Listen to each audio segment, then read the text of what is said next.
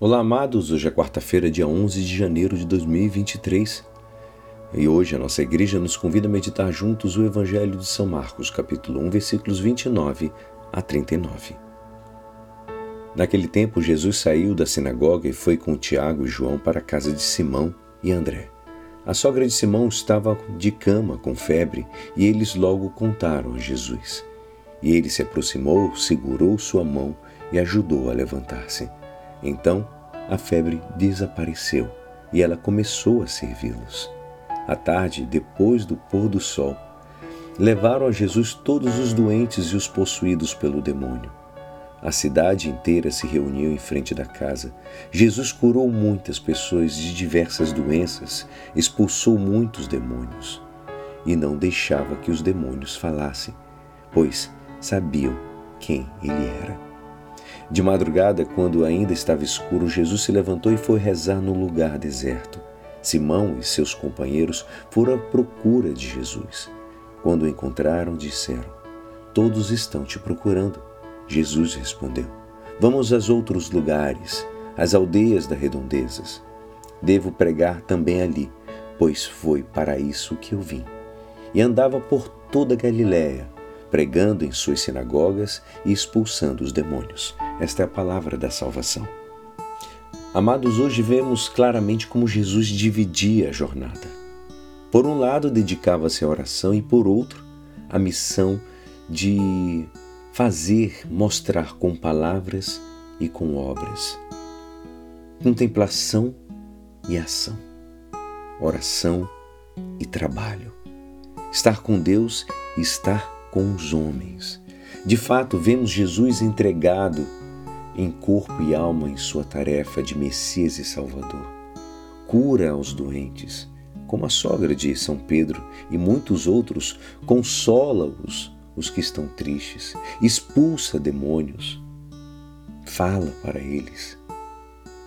Todos levam-lhe seus doentes endemoniados.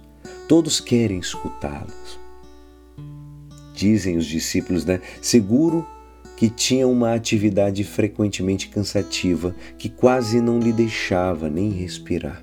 Mas Jesus procurava também tempo de solidão para dedicar-se à oração.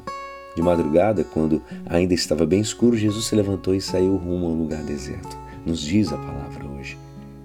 E diz lá que lá ele orava. Em outras partes do, do, dos evangelhos, nós vemos Jesus dedicado à oração, em outras horas, inclusive altas horas da noite.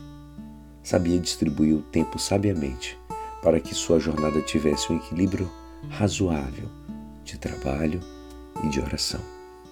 Nós dizemos é, frequentemente: não tenho tempo. Ah, hoje não deu. Estamos sempre muito ocupados com o trabalho do lar, com o trabalho profissional, com as inúmeras tarefas que enchem a nossa agenda.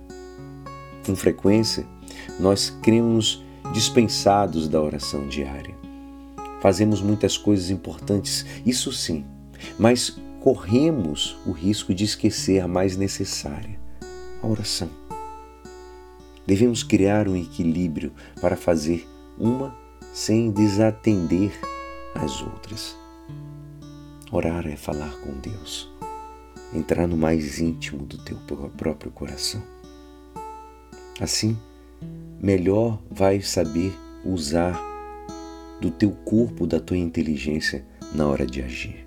São Francisco o propõe assim: há de trabalhar fielmente e com dedicação, sem apagar o espírito da santa oração e devoção, para o que hão de servir as outras coisas temporais. Amados, deveríamos nos organizar um pouco mais, disciplinar-nos, domesticando o nosso próprio tempo. O que é importante há de caber, ainda mais o que é necessário. É assim, esperançoso que esta palavra poderá te ajudar no dia de hoje que me despeço. Meu nome é Alisson Castro e até amanhã. Amém.